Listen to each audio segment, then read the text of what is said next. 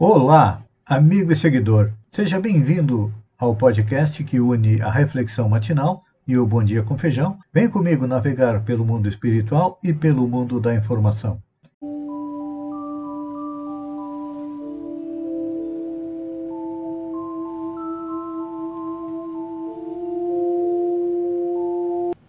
Olá, amigo e seguidor. Seja bem-vindo à nossa live diária da reflexão matinal, onde eu e você vamos em direção ao nosso coração para lá, como jardineiros espirituais, elevar templos às nossas virtudes, ou seja, fazer com que elas cresçam, floresçam e frutifiquem, virtudes como tolerância, companheirismo, indulgência, paciência, e também cavar masmorras aos nossos vícios, porque são eles o vício do fumo, do álcool, das drogas, do orgulho, da vaidade, da inveja, do ciúme, que causam a nossa dor, o nosso sofrimento, enquanto que as virtudes nos levam à felicidade, que ainda não será neste mundo, não. Mas neste mundo cada um colhe um pouco de felicidade de acordo com como trata as suas virtudes e os seus vícios. Por isso que é extremamente importante nós diariamente fazermos a observação de nós mesmos. Fazer como Santo Agostinho fazia, toda noite passava em revista o que ele tinha feito de bom ou de ruim durante o dia e programava para no dia seguinte aumentar as suas virtudes e diminuir seus vícios e seus defeitos. Claro que isso requer o quê? Muita vigilância requer também muita obstinação, ou seja, trabalhar diariamente para conquistar a felicidade, que não está nas coisas materiais. O material é importante, nos ajuda a evoluir, mas o mais importante é a nossa parte espiritual. E nós estamos analisando as leis que regem o universo moral e que também é, desaguam no físico, e a lei que estamos comentando é sobre a lei de liberdade. Falávamos a respeito de acumular riqueza. Analisávamos o porquê que uns conseguem ser ter mais prosperidade, outros não. E dentro da própria lei de liberdade, hoje, vamos analisar o direito da propriedade é.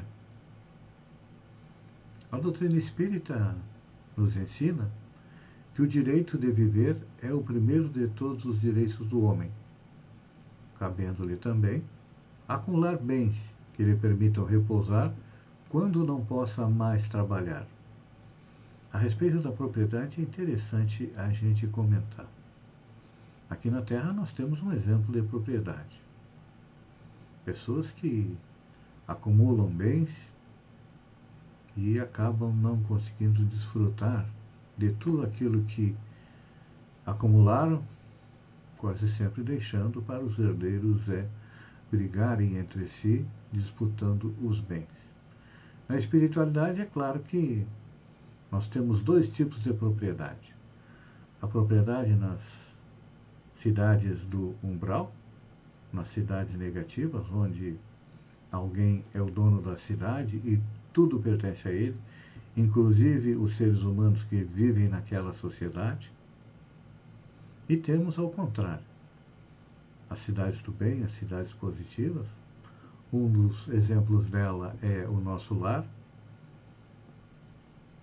que o Espírito André Luiz nos trouxe notícias de como funciona na parte espiritual. Temos também a cidade de Alvorada Nova, Aruanda. Aqui próximo de nós nós temos a colônia Gramado, em cima da cidade de Gramado. São cidades onde a propriedade, em linhas gerais, pertence à sociedade. Cada um tem direito a ter um quarto, por exemplo, com tudo o mínimo de conforto, TV, computador, cama. para poder estudar, para repousar depois do trabalho. O trabalho é uma obrigação de todos. Não existe quem não trabalhe nas cidades do bem. E a respeito da família, a família, depois de algum tempo de trabalho, tem condições de adquirir uma casa para uso da família. E essa casa, ela normalmente ela é utilizada pela metade da família que está desencarnada. E nós sabemos que as famílias espirituais, uma parte fica na espiritualidade outra parte vem aqui para a Terra colocar em prática tudo aquilo que ele aprende é na pátria espiritual. Então existe a propriedade, mas ela é usada com parcimônia. Ninguém tem 30 casas, é proprietário de um edifício, não. A cidade é dirigida pelo governador, pelos seus ministros, e tudo colabora para quê? Para é, o bem comum. Lá não existe luxo,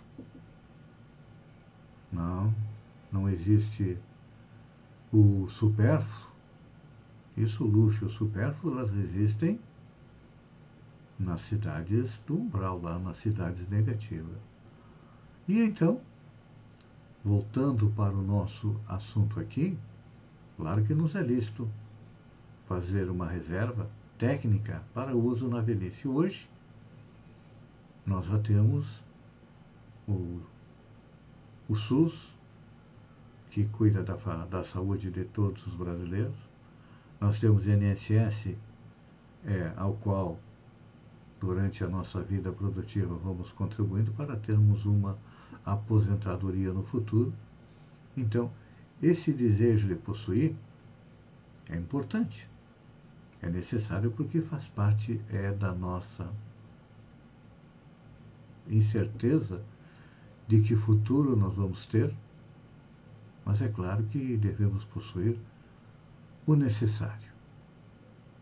E o que sobra, nós devemos colocá-lo à disposição da comunidade a partir de quê? Criando empregos, permitindo que as pessoas trabalhem. Como eu comentei ontem, os mais inteligentes, os mais centrados conseguem acumular bens. Não é sorte, é a sua evolução que permite utilizar melhor a sua inteligência, sempre da maneira correta, para acumular os bens que serão necessários para a sua velhice e também para a sua manutenção. E a doutrina espírita vai mais longe. Nos é, define o que, que é propriedade legítima. É, propriedade legítima e aquela que foi conseguida por meio do trabalho honesto, sem prejuízo de ninguém. Esta é uma definição é difícil de colocar em prática, porque nós, não só aqui no Brasil, mas no planeta, nós temos a mentalidade do Gerson. Lembra do Gerson, jogador de futebol, que fazia propaganda para o cigarro, cigarro Vila Rica? Ele fumava um cigarro e dizia: o importante é levar vantagem em tudo. Ok, ele levou vantagem. Quem fuma cigarro sabe que está é, bem mais propenso a ter um câncer de pulmão e com certeza diminui a duração da sua vida, da sua estada aqui na Terra. É claro que fumantes, alcoólatras, drogados, quando chegam na espiritualidade, eles precisam de tratamento médico porque aquilo que prejudica o corpo acaba prejudicando o seu espírito e também o perispírito. E aí é necessária uma internação hospitalar. Mas sobre isso falamos outro dia. Amigo e seguidor, obrigado por ter estado comigo durante esses minutos. Fiquem com Deus e até amanhã. No amanhecer, estamos chegando mais cedo, porque o sol também está saindo mais cedo. Com mais uma reflexão matinal. Um beijo no coração e até lá então.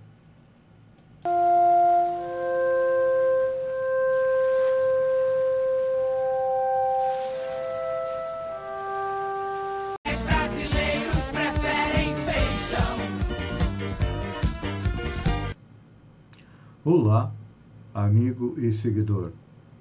Seja bem-vindo à nossa live do Bom Dia com Feijão, onde eu convido você, vem comigo, vem navegar pelo mundo da informação com as notícias da região, do Brasil e também do mundo. Começamos por Balneário Gaivota.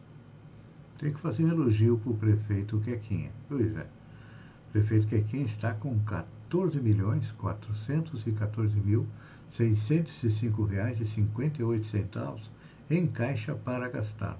É, isso porque em fevereiro de 2021, o secretário de Administração e Finanças, Márcio Luiz Abate, em, declarou em entrevista coletiva no lançamento do PAG, do Plano da Seleção da Gaivota, que eles, a administração do Quequinha, encontrou Balneário Gaivota com caixa raspado. Tiveram dificuldades de pagar tudo que tinham no primeiro mês, no mês de janeiro, e também de fevereiro também estavam com dificuldades. Então, em nove meses de governo, Balneário Gaivota consegue é, ter em caixa, sobrando, disponível para gastar, 14 milhões 414 mil. Claro que nem tudo foi boa administração. É que também teve um aumento substantivo do FPM, é 29,6% em relação ao mesmo período do ano passado. O ICMS subiu 28%, o Fundeb 16,1%, aliado a tudo isso o fato do prefeito não ter concedido reajuste aos funcionários públicos e também o aumento do IPTU.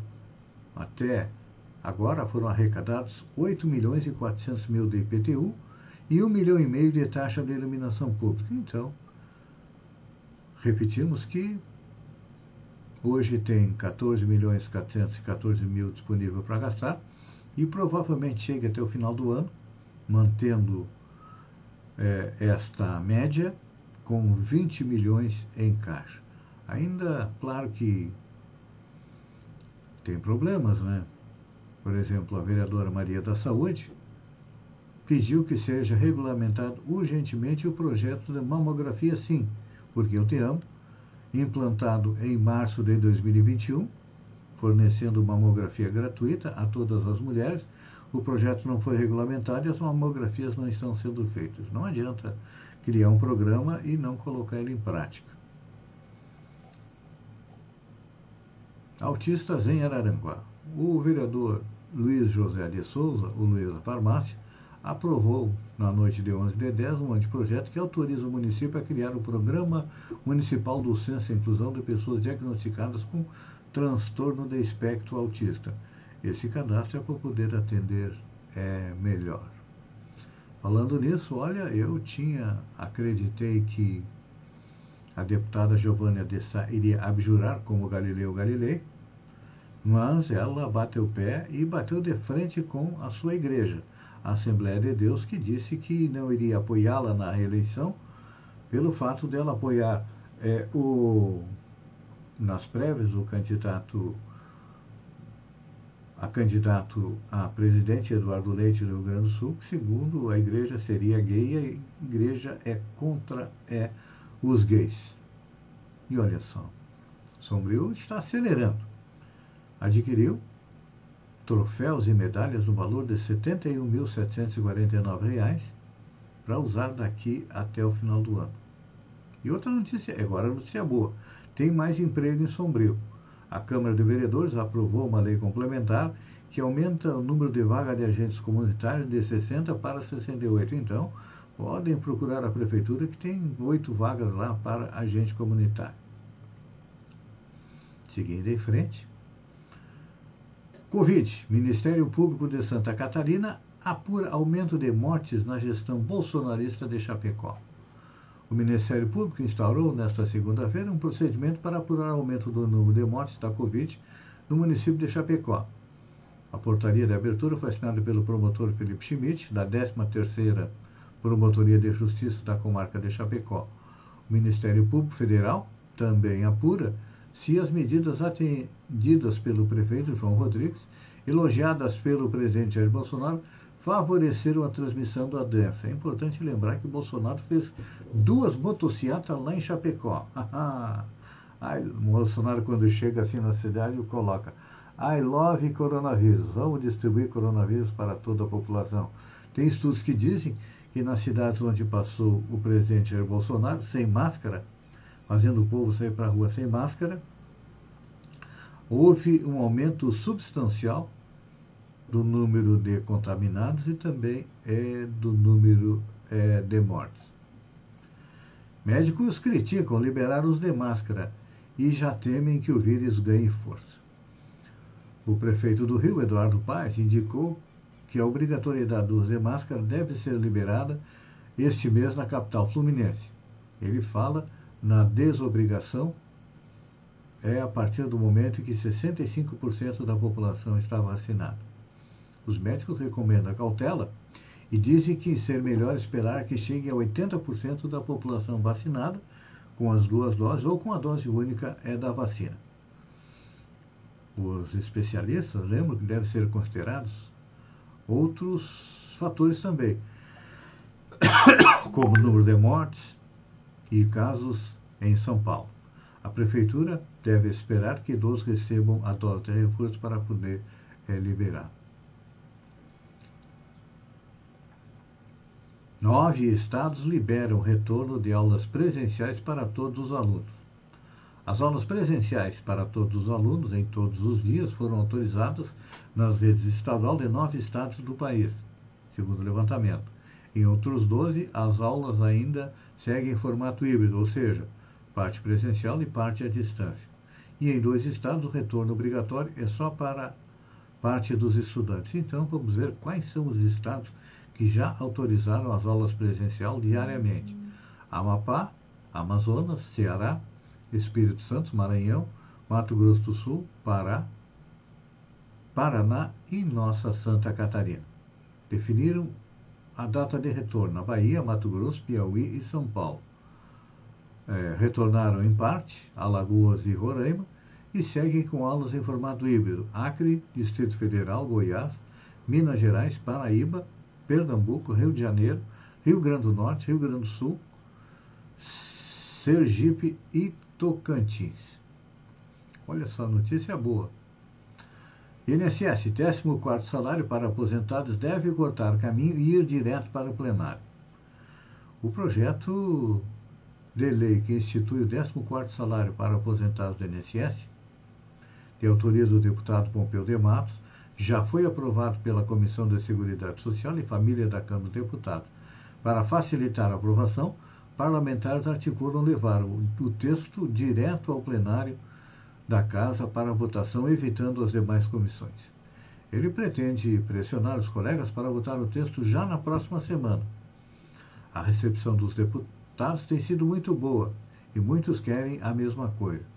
É que o 13 terceiro ele foi adiantado por conta da pandemia e agora o Legislativo estuda conceder um ou dois salários mínimos, dependendo do caso, no final do ano. É que muita gente recebeu o auxílio emergencial, mas os aposentados não tiveram ajuda extra durante a pandemia. E eu acho que é uma boa ideia, porque tudo está subindo, a inflação Passou dos dois dias, já está mais de 10%. Então, está na hora de dar uma ajudinha é, para os nossos aposentados. Amigo e seguidor, olha só, última notícia: presidente Bolsonaro debocha do projeto para distribuir adolescentes. Auxílio mods, disse ele presidente Jair Bolsonaro, sem partido, ironizou ontem o projeto de lei que sancionou com vetos na semana passada, que prevê a distribuição gratuita de absorventes para estudantes da rede pública e mulheres em situação de vulnerabilidade. Durante a transmissão da live semanal que fez nas redes sociais, Bolsonaro chamou o projeto de Auxílio Modes.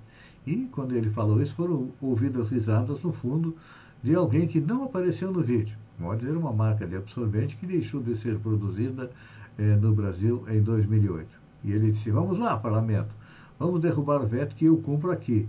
A gente vai se virar e vamos estender o auxílio Mods. É isso mesmo, não é? Auxílio Mods. Absorvente para todo mundo, declarou o presidente. É um, é um presidente babaca. Me desculpem aqueles que idolatram ele. Amigo e seguidor, obrigado pela companhia. Fiquem com Deus, um bom final de semana. Olha, por favor, se beber, não dirija. Se sair, use máscara, respeite os protocolos de saúde e até segunda-feira com mais um Bom Dia com Feijão. Um beijo no coração e até lá então.